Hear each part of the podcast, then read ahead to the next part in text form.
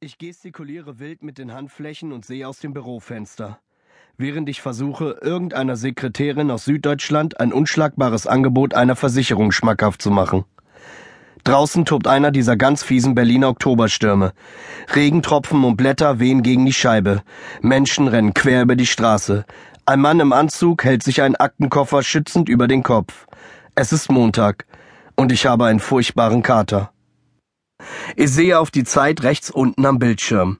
Die nächste Kippe kann ich mir frühestens in 20 Minuten erlauben. 23. Anruf an diesem Morgen und immer noch kein einziger Termin. Jeden Tag rufe ich pausenlos bei unzähligen Sekretärinnen an und kämpfe um einen Termin. Der Termin ist der Fuß in der Tür.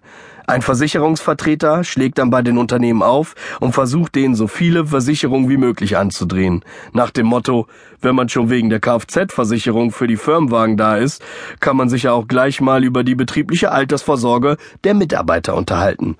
Ob dem Vertreter das gelingt, das ist sein Problem. Für mich zählt nur der Termin. Klingt ziemlich einfach, ist es aber nicht. Vor allem, wenn einem Versicherungen aller Art zum Hals heraushängen und man keine Lust mehr dazu hat, so zu tun, als brauche jedes Unternehmen mindestens 100 davon. Ich nehme das Headset ab und reibe mir die Ohren. Als ich mich auf dem Stuhl zurücklehne, trifft mich der tadelnde Blick von Alex, einem Kollegen, der während der Arbeit Pornos guckt, die ganz ekligen. Er bringt ansonsten kaum ein Wort heraus, macht aber mit Abstand die meisten Termine klar. Ich weiß nicht, wie er das schafft. Vielleicht ist er einfach nur hartnäckig. Oder die Pornos auf der Netzhaut verändern seine Stimme auf irgendeine geheimnisvolle Weise so, dass die Sekretärin ihm nichts mehr abschlagen können. Wir arbeiten zwar seit Monaten im selben Büro, aber länger als eine Viertelstunde haben wir uns noch nicht unterhalten. Das Callcenter ist in einer Altbauwohnung im Erdgeschoss angesiedelt. Drei Zimmer, Küche, Bad. Im Zimmer zum Hofraus sitzt unsere Chefin, Nicole. Nicole ist kaum älter als ich. Eine kleine blonde Energiebombe. Sie hat früher schon in der Versicherungsbranche gearbeitet und sich vor ein paar Jahren mit dem Callcenter selbstständig gemacht. Beim Bewerbungsgespräch haben wir uns sofort verstanden. In den beiden anderen Zimmern sind jeweils drei Telefonagenten untergebracht. In jedem von ihnen hängt ein großes Poster mit einer Urlaubslandschaft, in der Küche nur ein Whiteboard. Mit einem blauen Filzstift sind darauf die Namen aller Kollegen geschrieben. Dahinter steht ein Strich für jeden Termin, den wir geschafft haben. Vier am Tag sollten es schon sein, hatte Nicole mir beim Bewerbungsgespräch gesagt. Die Striche werden jeden Morgen wieder weggewischt. Ich betrachte Alex, der völlig von seinem Gespräch absorbiert ist. Blaue Striche, denke ich. Das ist der Fame, den ich hier bekommen kann. Aber das System funktioniert tatsächlich. Jedes Mal überkommt mich ein perverses Glücksgefühl, wenn ich mit leuchtenden Augen wie ein stolzes Kind in Nicoles Büro tapse, ihr den frischen Terminzettel präsentiere und ein neuer Strich hinter meinem Namen erscheint. Mein Rekord liegt bei sechs Strichen.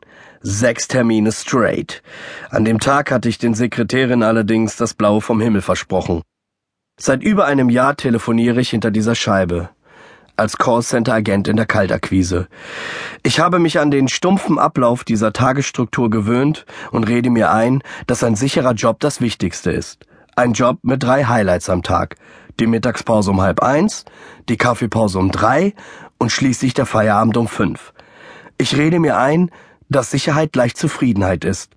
Und von Freitag bis Sonntag tauche ich dann ab in die Welt der Berliner Clubs, wo mir in einem Film aus Musik und Alkohol alles wie ein großes, nie endendes Abenteuer vorkommt und das Callcenter unglaublich weit weg erscheint, bevor dann am nächsten Montag alles wieder von vorne losgeht.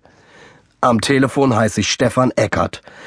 Am Anfang habe ich noch meinen richtigen Namen gesagt, aber René El Kasreihe, das konnte sich niemand merken. Und nach zwei Wochen hatte ich genug von El Kasrei oder Elkas, wer bitte nochmal? Stefan Eckert. Das versteht niemand falsch.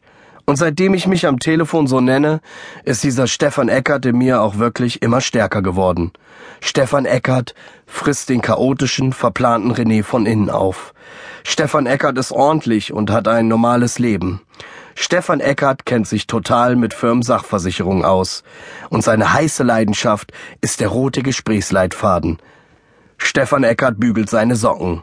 Stefan Eckert schneidet sich sogar Low-Fat-Rezepte aus der Brigitte aus, weil er vom Rumsitzen am Telefon ganz schön zugenommen hat.